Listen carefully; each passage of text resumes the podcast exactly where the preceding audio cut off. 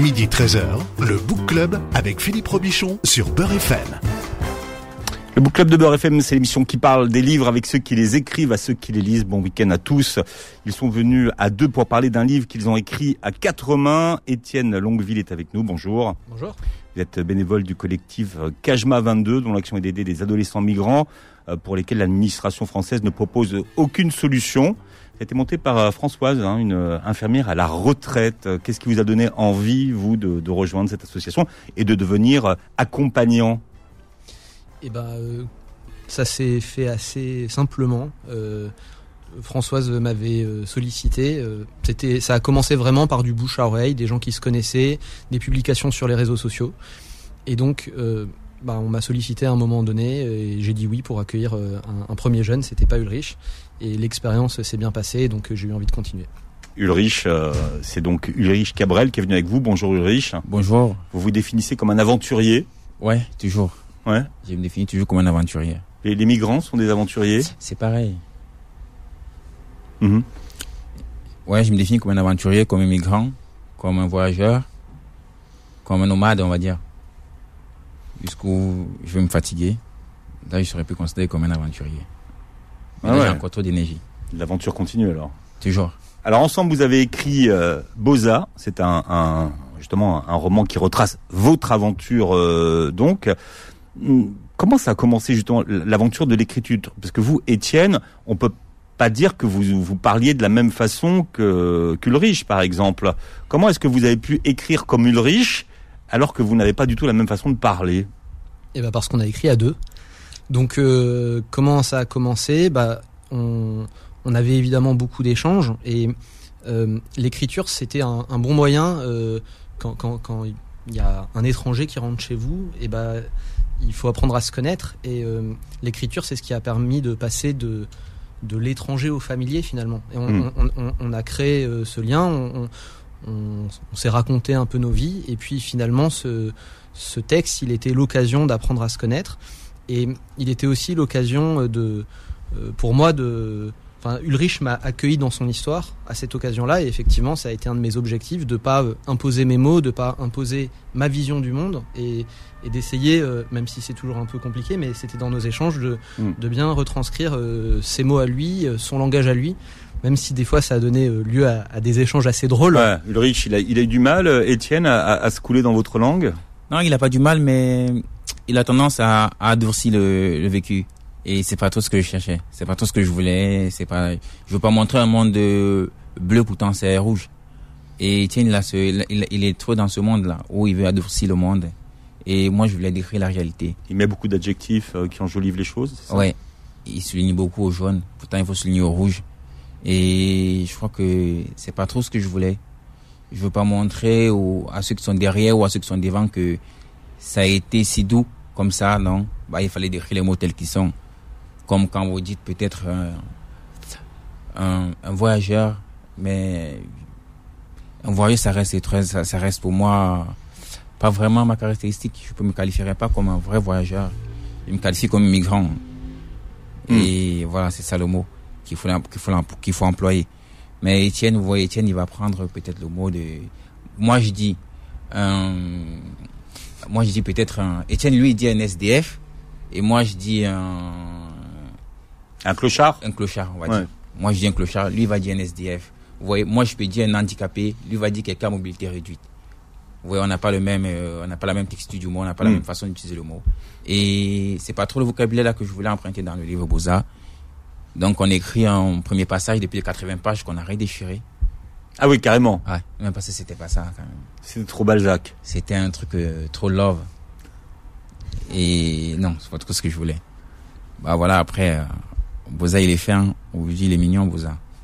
Hmm. Donc vous êtes reparti, vous êtes replongé au, au pays, même pour décrire un, un pays que vous ne connaissez pas, euh, Étienne. Il a fallu mettre des, des, des mots sur euh, sur le sur le bidonville, les ghettos, la misère. Ouais, fallait qu'il fallait qu'il découvre un peu l'envers du décor, qu'il découvre un peu exactement d'où je viens et voilà. J'ai- le souvenir d'un moment où euh, il relit un passage et dans un dialogue, il dit merci à un vendeur. Et il me dit mais jamais de la vie, il me prend déjà mon fric, je vais pas lui dire merci en plus. Ça, c'est normal. Et voilà, donc euh, on a eu beaucoup d'échanges dans l'écriture euh, et donc effectivement ouais. on a Ouais. raturé, on a changé parce que euh, bah, effectivement euh, c'est c'est cette interaction là aussi qui euh, qui permet euh, cette familiarité, qui permet aussi de se comprendre. Bon, votre livre a eu énormément de, succès euh, à la sortie. Vous avez été numéro un des, des ventes. Aujourd'hui, il sort en poche chez chez J'ai lu. Euh, là, ça veut dire que tout le monde peut l'acheter. C'est ça, c'est bien aussi le, le fait d'être en poche. Aujourd'hui, ça donne une seconde vie au livre, même une, une vie encore plus plus grande. Mais vous, Ulrich, vous étiez dès le départ, vous étiez euh, sûr que ça allait fonctionner en fait, que ça, que ça allait se vendre à des millions, euh, euh, qu'en plus vous alliez faire un film, que vous seriez le héros du film, que finalement le générique du film, il ferait des millions de vues sur YouTube. Ouais. Vous étiez certain du succès du, Je du suis truc. tout- ouais, je suis tout certain. Même si euh, les, les conditions sanitaires sont arrivées et ont, ont- ont un peu ralenti le truc, mais je suis tout sûr que ça viendra. Et moi, je l'ai dit qu'on va vendre un, qu'on va vendre un million d'exemplaires, mais la date n'est pas définie. Mais c'est sûr, on va le vendre à un million d'exemplaires. Ouais. Boza, il sera là à vie. Long le film, il va se faire. Même si on n'a pas les contacts, on n'a rien, mais un jour, le film, il va se faire. Ça, c'est sûr. Bah, qui c'est qu'ils vont prendre pour euh, pour jouer votre rôle, Patrick Soulaille ou euh? Bah, moi-même, je pourrais pas, je pourrais plus jouer mon rôle parce que j'étais petit à cette époque. Mais après, je pourrais prendre, le- non, mais moi-même, je jouerais mon rôle. Je pense que moi-même, je joue mon rôle parce que, voilà. Boza, c'est un c'est un cri. Alors euh, com- comment ça se conjugue? On dit il a Boza. C'est Bon, on peut dire la bosa, on peut dire, c'est un mot universel. C'est, on peut, on le prend de toutes les façons et il reste, euh, il reste droit dans ses baskets. Il Hmm. bouge pas. Alors il a Boza pour pour tout le monde, ça veut dire quoi? Bah, il a besoin, ça veut dire, il a, bah, il a eu un cri de guerre, il a traversé une frontière, il a réussi à faire un truc de, voilà, de, de pas très commun, il a, il a gravi un échelon, il a, voilà, un truc comme ça. Mhm. C'est ça le beaux-arts. C'est ça. C'est euh, c'est pas il est passé en Europe, c'est pas ça? Mais traverser une frontière, il est passé en Europe, c'est ça le beaux-arts. Le beaux-arts, c'est un mot, c'est très grand. Passer en Europe, c'est un beaux-arts. Traverser, traverser les barrières, c'est un beaux-arts. Traverser par la Méditerranée, c'est un beaux-arts. C'est ça, le beaux-arts, c'est un mot qui est très très grand. Quand on lit votre histoire, on se rend compte que vous avez eu beaucoup beaucoup de chance, que même ceux que vous imaginez comme méchants, ils sont pas si méchants que ça. Ouais. Au final, ils ont l'air méchants, mais au, au fond, ils sont gentils. Ouais, on va dire ça comme ça. Ou alors, vous c'est parce que vous avez quand même pas voulu trop charger la barque dans le dans le livre. Non, mais j'ai pas, j'ai pas trop. Le but, c'est pas de charger la barre. Le but, c'était pas de charger la barre. J'ai pas venu dire un truc qui, non. Mais il y a des gens, il y a, il y a certains qu'on prend de méchants, mais ça reste l'humain. Ça veut dire là aussi son petit côté où, quand ça le touche, il est sensible. C'est un peu ça le truc. Tu peux être méchant quand même, mais t'es humain. T'as un cœur qui bat et voilà. C'est ça le truc. Alors, on replonge dans le quartier de votre de votre en- enfance. hein. C'est quand on dit le Jumbo. Jumbo, ouais. C'est quoi le Jumbo Bah, le Jumbo, c'est les jeux du hasard. Les jeux du hasard qu'on qu'on joue, ça peut être les dés, ça peut être la carte, ça peut être euh, le foot, ça peut être des pénalties, c'est tout ce qui a trait avec la mise. Mhm. C'est ça le Jumbo en général. Vous pouvez situer le, le quartier où vous avez euh, vous avez grandi? Bah, j'ai grandi dans, dans la troisième, Dans? Dans la troisième, Dans la troisième quoi? Ah, dans la troisième, au Cameroun. Oui, d'accord. Ouais. Mais c'est euh, quoi? C'est c'est où précisément? Bah, c'est où précisément, j'ai pas compris la question. Ben, euh, Votre quartier, il est où par rapport à... Il se trouve où au Cameroun? Ah, à Bonaloka. Bonaloka. Ça, c'est c'est- le nom, c'est le nom de votre votre quartier. Ouais, ouais. Ça ressemble à quoi Bonaloka? Bah, c'est un, c'est un très grand bidonville avec des routes euh, pas bitumées et truffées de, de flaques d'eau, des papiers, des plastiques qui jonchent le sol, des enfants qui courent à nu, qui se battent, qui crient, qui dansent et des femmes qui vont et viennent, d'autres qui font le ménage. C'est un, c'est un peu un truc euh, très touffu et avec une très grande rigole qui traverse le quartier. C'est, c'est un peu ça le décor du quartier. Mhm. Et à, à quel moment, pour euh, pour la première fois, vous vous dites voilà, je vais pas pouvoir rester là? Bah, Je vais Boza. je pense que j'ai d'abord, j'ai, j'ai d'abord, il y a, il y a beaucoup de gens qui sont partis du quartier et d'autres qui sont revenus, d'autres qui sont pas revenus. Et j'ai un ami qui est parti la première fois, ça va marcher, il est revenu, il m'a dit vas-y viens on va. J'ai dit non, c'est pas encore, c'est pas le bon moment. euh, vas-y, t'inquiète pas, je vais revenir un autre jour et tout. Après, quelques années après, je l'ai suivi. C'est les vendeurs de rêves, ça, ceux qui... Non. euh, non Mais il, il, m'a pas vendu le rêve, il peut pas me vendre le rêve. On me force pas à faire un truc que je sens pas. Ça y est, moi-même, j'avais aussi cette envie. Moi, j'avais cette envie, ce fantasme-là, ce, ce, ce petit truc-là que, ouais, j'avais aussi l'envie forte. Donc, il n'y a pas quelqu'un qui m'a vendu le rêve euh, à me raconter tout et n'importe quoi. Je savais que ce, que- j'allais faire, c'était un gros risque. Et que les conséquences pouvaient être la mort, comme euh, l'amputation d'un bras ou d'un pied, un truc comme ça. Je savais que les conséquences pouvaient être très très graves. Mais vu que quand je regarde derrière, j'ai rien qui m'attend. J'ai pas d'héritage. J'ai rien. Hmm. Et derrière moi, j'ai rien laissé. Et je, me dis, bah, tout est devant alors. Alors, chercher ce qui est devant. Voilà, c'est comme ça que je suis parti. C'est au moment où vos parents n'arrivent plus à, à payer le lycée Ouais. que vous prenez cette décision de, de quitter le de quitter le jumbo. Exactement. Pourquoi? Parce que finalement vous vous voyez pas avoir euh, une vie euh, sans école? Non, mais vous savez, nos jeunes Africains, on- on- quand on regarde, euh, que ce soit les séries, que ce soit des films avec, euh, avec le système scolaire occidental, tout ce, toute cette beauté, tout ce- on, on rêve aussi. On rêve aussi d'étudier un jour en Europe. On veut aussi, on rêve. Ce qu'on n'a pas chez nous, c'est ça le truc. Nous, on veut aussi que chez nous, ça devienne comme ici, où l'accès à l'école est très facile, l'accès à beaucoup de choses soit un peu fluide, soit quelque chose de normal. Hmm. Oui, mais c'est encore un peu compliqué. Mais je pense que les choses se bougent. Vous vouliez pas devenir ce que, vous appelez vous un quartier-zard. Bah. C'est Étienne qui a trouvé le, le nom. Non, c'est moi-même qui ai trouvé le mot Cartiza. Bah, je pense que Cartiza, c'est, c'est quelqu'un qui, qui, qui- qui traîne au quartier, comme on dit. Quelqu'un qui traîne au quartier, comme ici vous dites traîner en bas des bâtiments. C'est un peu pareil. Quelqu'un qui est tout le temps dans le secteur, il veut pas bouger, il veut pas travailler, il veut pas, il veut rien faire de, de son temps. C'est ça un peu un Cartiza. Alors vous avez 15 ans quand vous décidez de de partir. Ça coûte combien à peu près pour euh, pour quitter le Alors, le Cameroun? Déjà là, ça n'a pas de prix. Il n'y a pas un prix fixe. Les gens qui étaient avec 2 millions et ils n'arrivent même pas à traverser le Nigeria. D'autres peuvent quitter avec 10 millions, ils n'arrivent même pas à traverser le Nigeria. Donc ça n'a pas de prix. Il y en a qui peuvent quitter sans argent et ils réussissent à arriver jusqu'en Belgique. Hmm. Ouais, Donc vous vous avez vous avez euh, vous avez fait le tour un petit peu de ceux qui pouvaient donner. Bah, Vous aviez pas de quoi payer la totalité de votre voyage en fait. Ouais, mais il n'y a, il y a, il y a, pas- il y a pas eu de tout qui a été fait. Non. Il n'y a pas eu de tout qui a été fait. C'est ma soeur qui m'a donné toutes ses économies. Il y a pas qu'elle. Non, eh ben, il y a qu'elle. Parce que mon Les petit autres frère qui me donné donne un mille- petit peu, ouais. Mon petit frère qui me donne 1000 francs, ouais, ça va, on va dire aussi lui. Mais il n'y a pas eu de, il y a pas eu de, de quai de tontine, non, il Hmm. n'y a pas eu ça. Ça, c'est, il n'y a pas eu. Bon, ce que vous savez pas, c'est que vous n'avez pas payé l'intégralité de votre voyage et que vous le retrouverez euh, plus tard. D'ailleurs, on, on découvre que finalement, pour aller jusqu'au au Nigeria, c'est plutôt facile d'ailleurs. Ouais, mais c'est le Cameroun. Pour aller sur le Niger, il faut passer dans le Cameroun, c'est facile. Ouais, mais même pour aller au Nigeria, on peut passer une frontière sans papier finalement. Ouais. Exactement, sans papier. Mais après, ça reste, euh, ça reste un contrôle. Bah, les passeurs qui sont à la frontière, ils ont leur code, ils ont le mot de passe.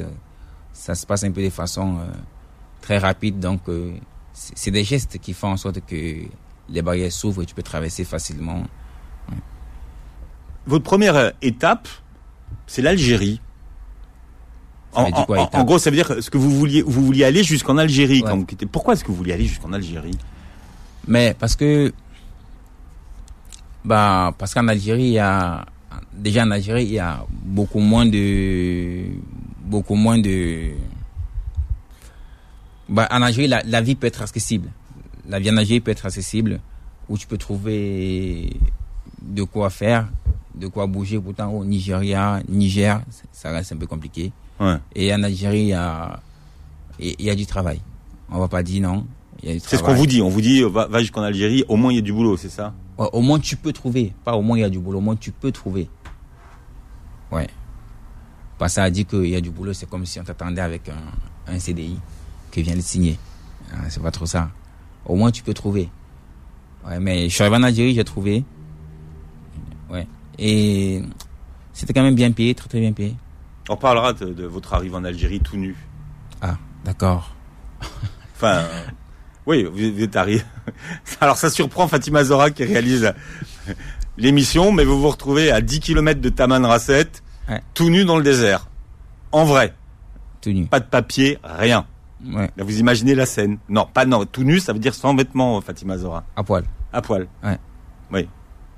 Mais ça, on raconterait. oui. Ça, c'était votre arrivée à- Ah. en Algérie. Ça commençait Ouais, bien. ça- Ça, commençait bien. Très très bien. Ça commence très très bien. Mais après, l'Algérie a été.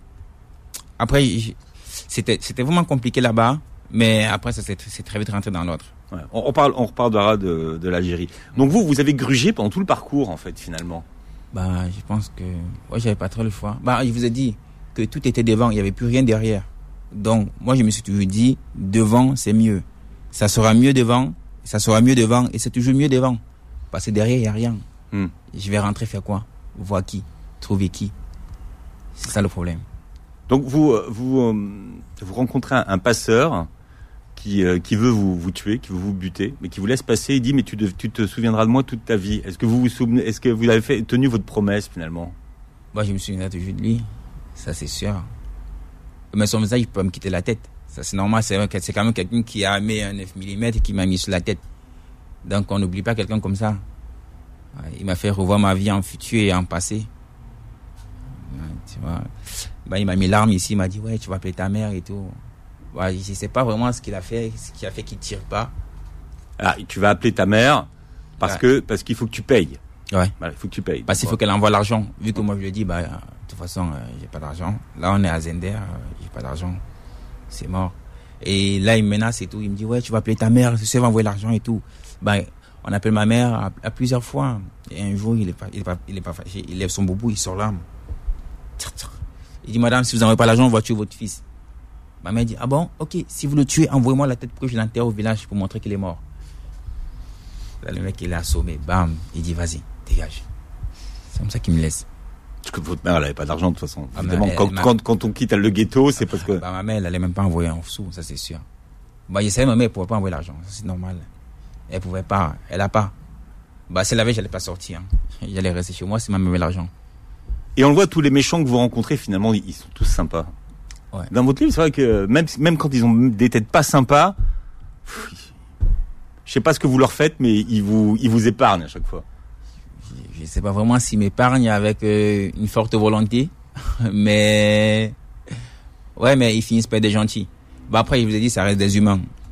Ça veut dire qu'il est là pour un but et après, il juge aussi le pour et le contre. Donc, euh, il est là pour un but. S'il gagne pas avec moi, forcément, il gagnera avec d'autres. Mais il va pas me, il va pas me, me, me traiter comme si j'avais payé les mêmes droits que les autres. Donc, euh, je mets un châtiment exemplaire de façon très négative comparé à ceux qui ont payé. Mhm. C'est un peu ça le truc. Étienne, cette, euh, cette histoire, hein, Ulrich vous l'a racontée de façon linéaire ou c'était par, euh, par bout? Évidemment, c'était pas du tout linéaire. Euh, ça- en fait, euh, il y a eu plusieurs euh, plusieurs moments. Euh, D'abord, on a échangé comme ça, euh, naturellement, quand, quand on s'est connus, et donc c'était par Mm. bribes.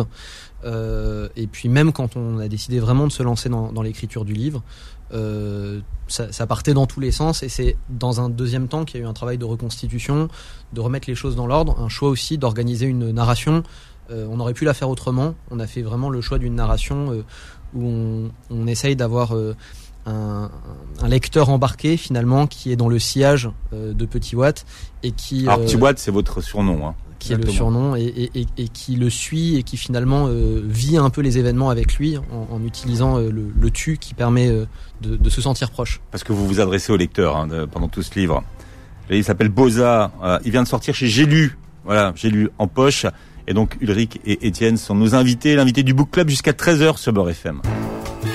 Midi 13h, le Book Club avec Philippe Robichon sur Beurre FM. Midi 13h, le Book Club avec Philippe Robichon sur Beurre FM. Voilà, j'ai deux invités aujourd'hui. Ulrich Cabrel qui est là, euh, qui raconte son histoire dans un livre qui s'appelle Boza, qui a été écrit avec euh, Étienne Longueville et le livre sort aujourd'hui chez euh. Vous avez eu de la chance parce que vous l'avez envoyé euh, à des éditeurs vraiment sous forme de manuscrit. Oui, on, alors on a eu de la chance, on a quand même mis un an hein, avant qu'il soit. euh, Vous vous rendez pas compte, mais pour être édité chez un éditeur, en plus Philippe Ray, Ouais, non, on a, on a eu beaucoup de chance et c'est vrai que Philippe Ray, on le connaissait pas, on n'avait pas de contact en commun avec lui. On lui a écrit par manuscrit, et on a fait une relance par par mail. Et on a envoyé par la poste. On a envoyé par la poste d'abord et une relance par mail. Et effectivement, il l'a lu. Il nous a appelé un fin fin décembre euh, un an, un peu un an avant la sortie du, livre, et il nous a dit qu'il avait aimé euh, l'histoire et qu'il avait envie de, la publier. Donc, on a eu énormément de chance et il nous a très bien accompagnés. Bien, Ulrich, est-ce que vous pensez vraiment que pour être français, il faut écouter euh, Vianney et Bigfoot et Oli? Ça vient d'où cette idée-là? Bah... Est-ce que vous voyez vraiment que le, comble de la francitude, c'est ça? Non. Bon, vous m'assurez. on peut écrire, on peut, on peut écouter autre chose. On va écouter une, une chanson que vous découvrez à Oran MHD, maman, j'ai mal. Au fond, c'est la même. Les mêmes rendre devant le tout-puissant. J'essaie de garder la foi. En trancher des mots, je pète les deux à la fois. Maman me fait confiance, elle dit que je suis un bras. Pour la sortir des soucis, je peux laisser un bras. Le bête contre moi à la fin du mois. J'ai plus la force pour lever le one. Toujours les mêmes, j'ai pas changé. J'ai blessé des gens, j'en suis désolé. Le soir, chez moi, je gratte des cesses pour me consoler. Toujours les mêmes qui m'ont suivi et les mêmes qui m'ont haï. J'ai pas changé d'équipe. Le début d'une histoire qui Maman, j'ai mal. J'essaie de tracer mon chemin, mais les jaloux sont là. Le soir, je me demande quel sera le souci de demain. J'essaie de tracer mon chemin, mais les jaloux sont là.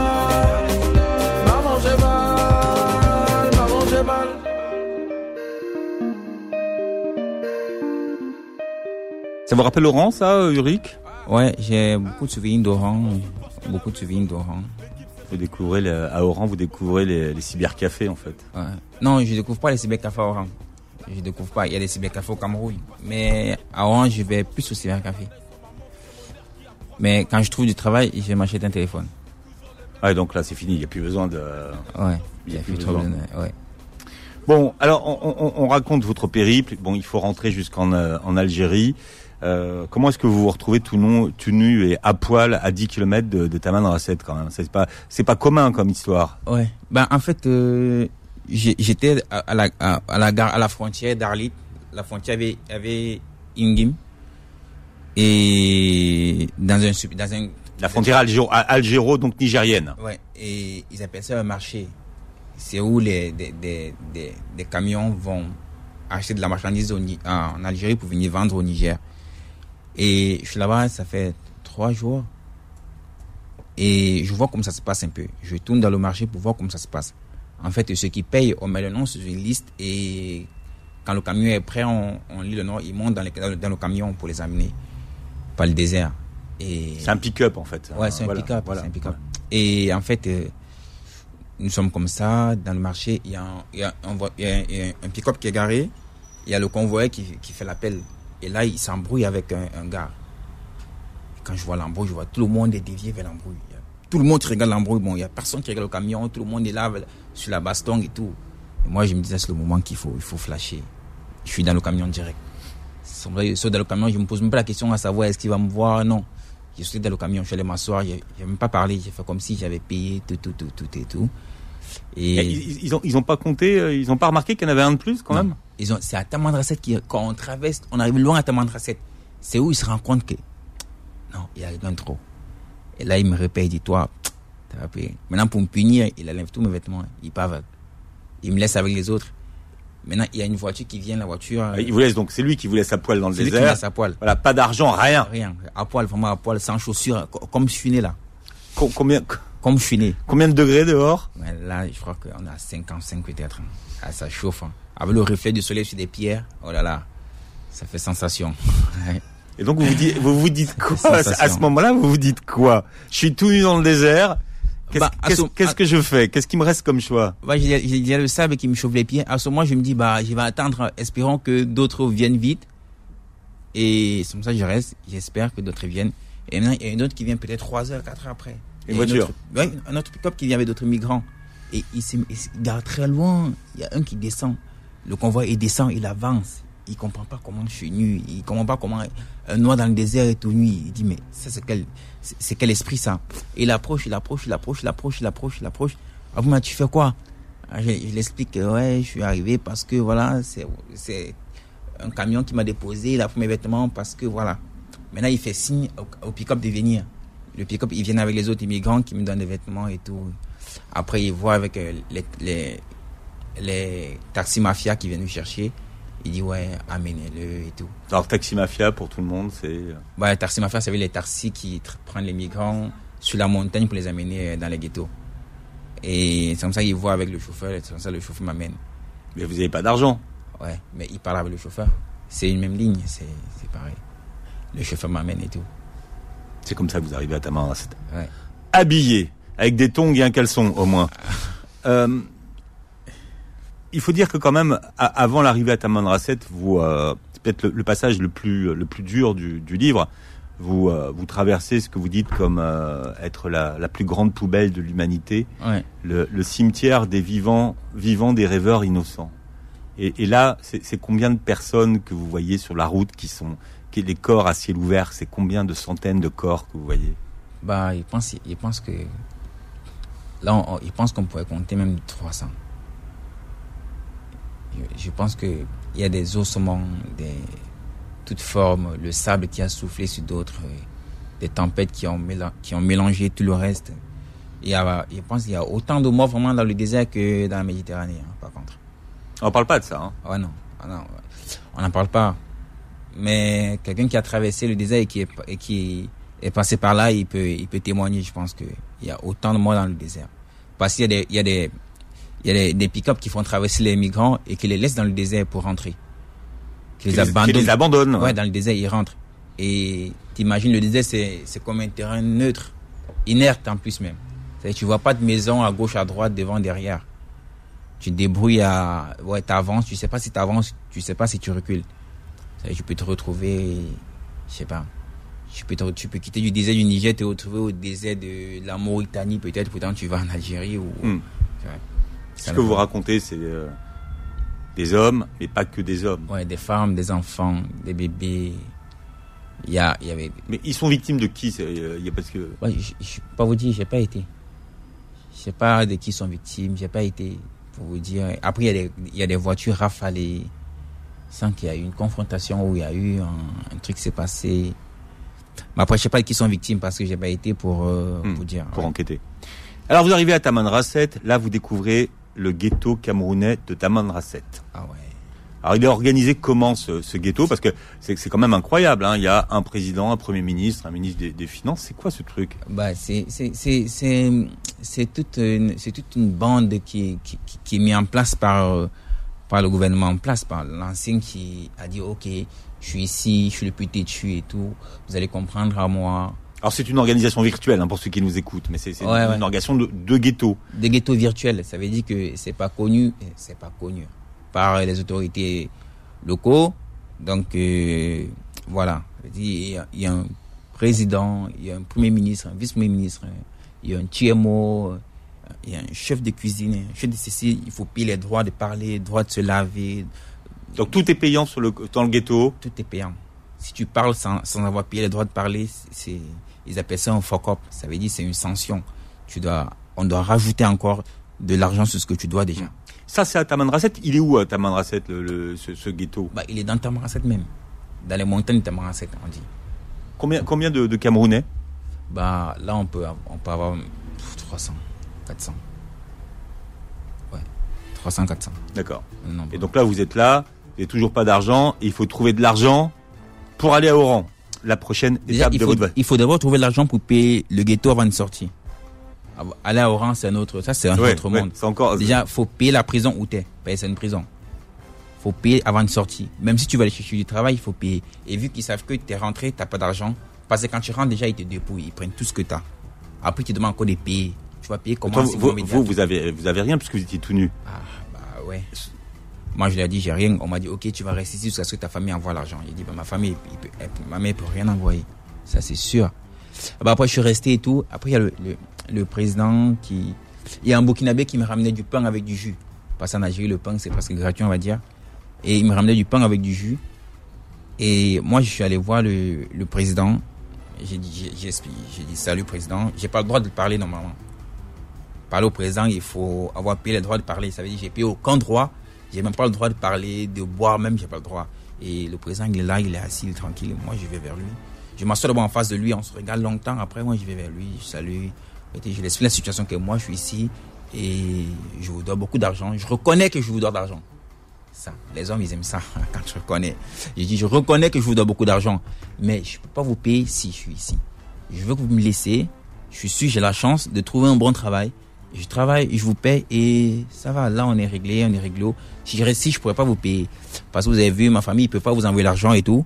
Donc, euh, pardon, laissez-moi aller travailler et je vais régler votre argent. Et là, vous devenez la star du ghetto. Allez, Ulrich euh, Cabrel est notre invité avec Étienne Longueville pour parler de Boza qui vient de sortir chez J'ai lu jusqu'à 13h sur Beurre FM.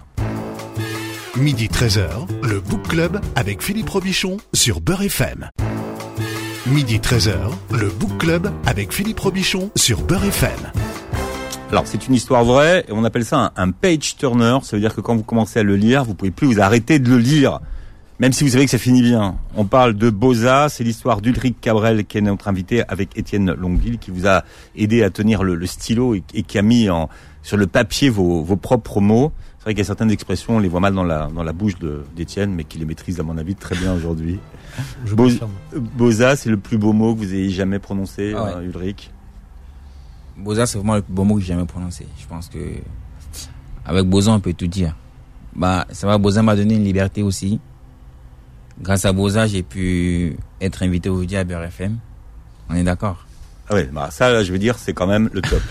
C'est-à-dire que dans la vie, vous avez fait. Attendez, vous avez fait euh, Ruquier. Ah ouais. Vous êtes allé chez Elisabeth Quint, tu vois, donc mon idole intégrale, tu vois. Vous êtes allé chez Elodie Font sur France Inter, et là vous êtes sur Beurre FM. Là, j'ai dit franchement. La crème de la crème. Non, mais c'est la, la, la crème, vous vous rendez pas compte. Mais euh, n'empêche que vous avez eu beaucoup de chance parce que votre livre il est sorti pile au bon moment. Ah exactement. S'il sortait un mois après, c'était mort pour ah, vous. C'était enterré. Hein. Alors là, je peux vous assurer que vous auriez ramé pour faire la promo du livre. Ah ouais, ça c'est sûr.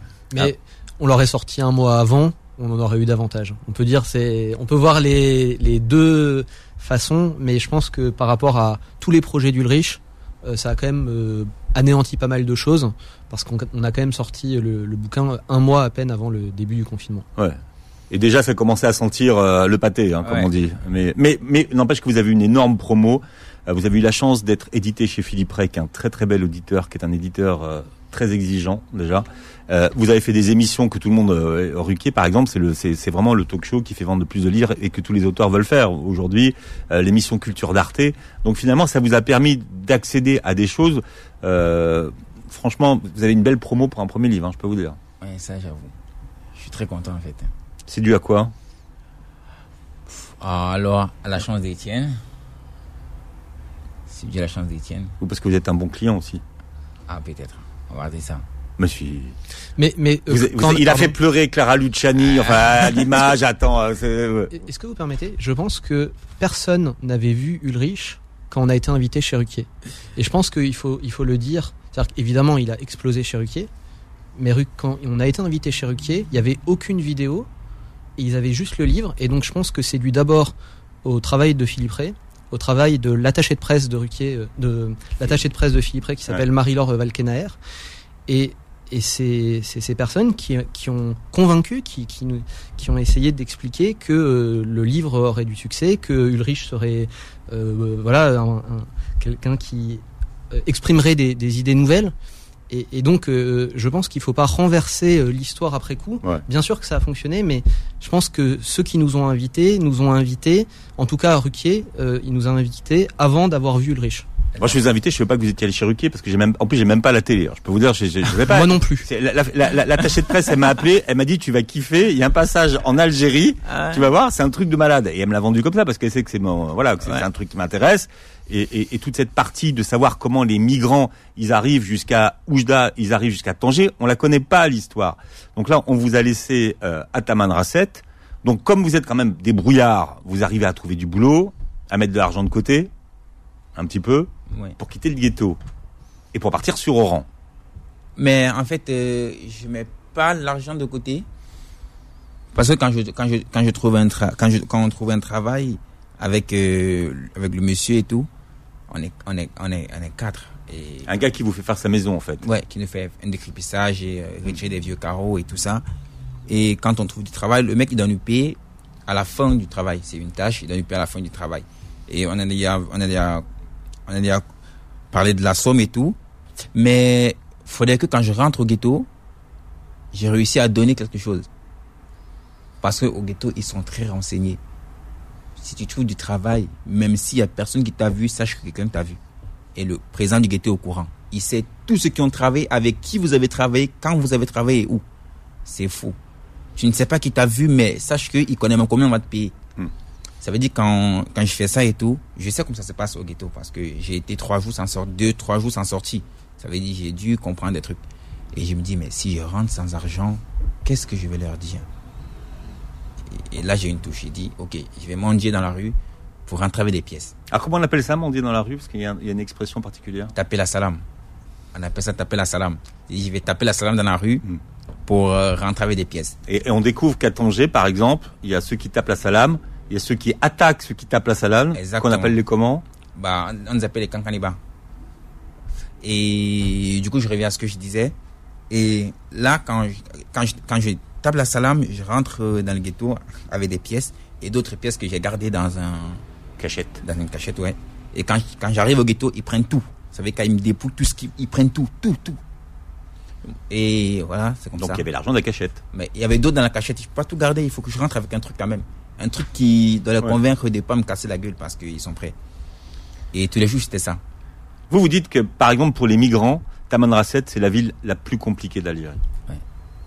Bah, c'est la ville la plus compliquée du, je pense que de tout le Maghreb, hein, Tamanrasset. Parce que déjà, c'est c'est interdit pour nous de prendre des bus de Tamanrasset pour Gardaya, Tamanrasset pour Insala ou Tamanrasset pour Ingizam. Déjà, il y a la frontière Ingil et il y a- une deuxième frontière avant, avant Ingizam et il y a une troisième frontière avant Insala.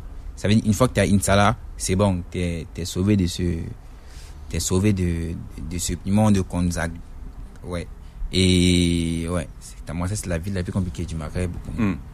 Mais après, du Maghreb, des pays que j'ai fait, hein, parce qu'il y a d'autres en Libye, sûrement, c'est très très Ce compliqué. que vous dites, c'est que la Libye, c'est le pire. Parce que là, ils vendent des, ils vendent, ouais, ils vendent des noirs. déjà, ouais. Ça, c'est, Ouais. je pense, le pire. Ils vous, ils vous font croire que vous trouvez du boulot et puis. Ouais. C'est pourquoi je dis des villes que j'ai fait, parce que moi, j'ai jamais fait la Libye, donc. euh, Mais on vous a proposé d'aller en Libye. Ouais, mais On vous avait dit fais gaffe. la Libye, ça sentait déjà très mal à l'époque là. C'est marrant parce que quand vous parlez d'Algérie, vous parlez d'un pays de blanc. Ouais, mais tout ce qui n'est pas noir était blanc à l'époque. C'est, c'est, Non, mais pour vous, vous arrivez dans un pays de blanc. c'est- bah, normal. Moi, je, moi, j'ai, moi, j'ai toujours vu les Algériens comme les blancs. Bah oui. C'est en France que vraiment on, on m'a dit que non. Ça c'est euh, rebeu, ça c'est renoir, ça c'est blanc, ça c'est chinois. Mais si t'es pas noir, t'es blanc.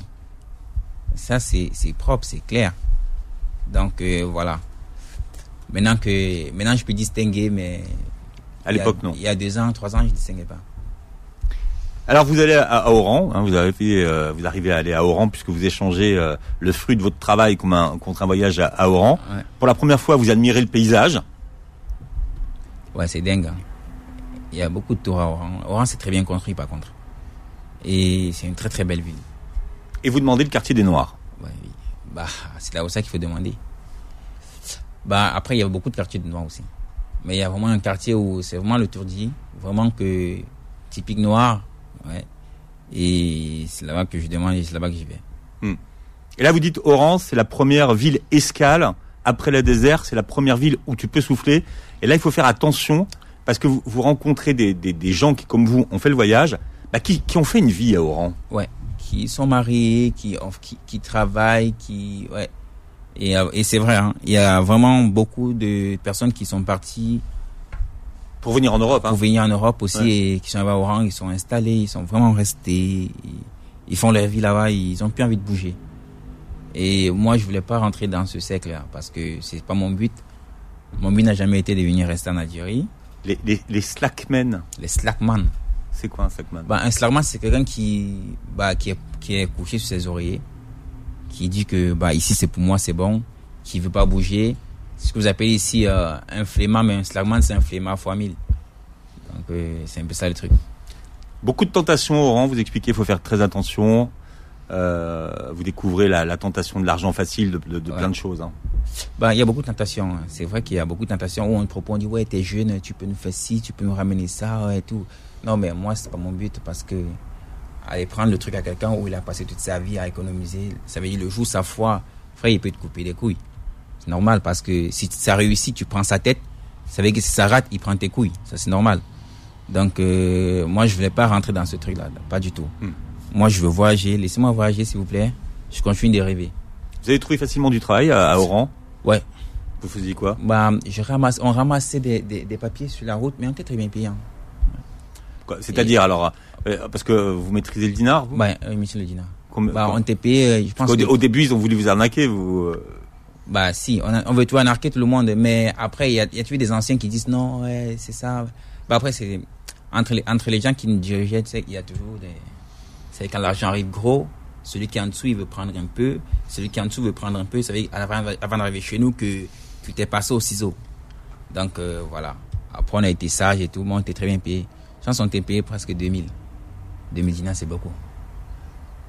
C'est beaucoup 2000 dinars. Bon, train euh, pour Marnia et après il faut aller à Oujda. Finalement, euh, tout le monde dit que alors que la frontière elle passe comme une passoire. Non. Nous, on se rend compte qu'avec vous, que, que Oujda, c'est pas c'est pas facile. Bah, la frontière passe pas comme une passoire, mais il y a, il y a, il y a un gouvernement, un gouvernement subsaharien à, à, à Marignac qui arrête tout le monde. S'ils voient, s'ils voient un nouveau, une nouvelle tête, parce qu'ils connaissent tout le monde. Et il y a une place qui s'appelle Agatha, Agathalouette, un truc comme ça. S'ils voient un nouveau, un, un nouveau, ils t'arrêtent, ils t'amènent là-bas. Et là-bas, tu dois encore payer les droits. Les droits que tu dois travailler pour payer avant de traverser. Mais je suis pas passé par là, mais On va vous raconter l'histoire d'un d'un trou sous, sous un barbelé. Ben oui. Mais ça, c'est, ça, c'est, C'est un tunnel, quoi. C'est pas euh, ouais. non? C'est quoi? C'est quoi comme trou? Non, est-ce que Fatima Zora vous fait le, le, le, le signe du trou, mais à quoi il ressemble ce trou? Ben, je, le trou sous le barbelé, je pense que c'est pas, c'est pas à Marignac. Non, à- pour aller à Oujda? Non, Non? C'est pas là-bas. C'est où? Le trou sous le barbelé, c'est, c'est à la frontière avec euh, Ceuta. C'est là-bas qu'il y a, il y a un tunnel avec des barbelés. C'est pas, c'est pas, à- à- et, comment vous êtes allé à Oujda alors? Bah, on est allé, on a ouvert parce qu'on a traversé la barrière en journée. On a raté la nuit parce que la nuit ils nous ont arrêtés À avec cause de vous? avec des chiens et tout. Et on est passé la, la, la journée, 15 heures, normal avec du soleil. Tac, tac, on a sauté. Et vous arrivez à Oujda? On arrive à Oujda. Oujda, Tanger, là encore c'est une autre histoire. Ouais, Oujda, Tanger, c'est notre La, histoire. la suite c'est dans c'est dans c'est dans c'est dans le livre mais bon voilà vous, vous allez découvrir un petit peu comment ça se passe hein, concrètement combien de temps de- vous avez vous avez ça, ça a pris pour vous entre votre départ et votre arrivée en, en Europe? Ben, après, ça dépend de l'Europe. L'Europe, où? Le territoire Schengen ou en bah alors c'est- si si si si vous avez si vous si vous pensez que l'Espagne c'est déjà l'Europe Ah, c'est bon l'Europe. Hein. ouais bah donc Ah, bah oui. ça fait C'est pas l'Afrique, c'est l'Europe. ça fait combien alors Ben, 7, 8 mois. 7 8 mois Il y a, il y a la différence entre le petit bang et le grand bang. Ouais, la différence entre petit Beng, petit, petit Europe et la grande Europe. La grande Europe, c'est ça qu'on appelle le territoire Schengen. Petite Europe, c'est la péninsule. Peninsula bien Boza maintenant vous lisez l'histoire euh, d'Ulrich euh, qui a été écrite avec Étienne Longueville euh, en poche, hein, c'est chez J'ai lu. Merci tous les deux d'avoir été avec nous euh, ce matin. Vous réécoutez l'émission en podcast et puis vous regarderez la, la vidéo de l'émission sur la chaîne YouTube. Merci d'avoir été avec nous et très bon dimanche, ça Beurre FM. Merci. Merci. Retrouvez le Book Club tous les dimanches de midi à 13h sur Beurre FM.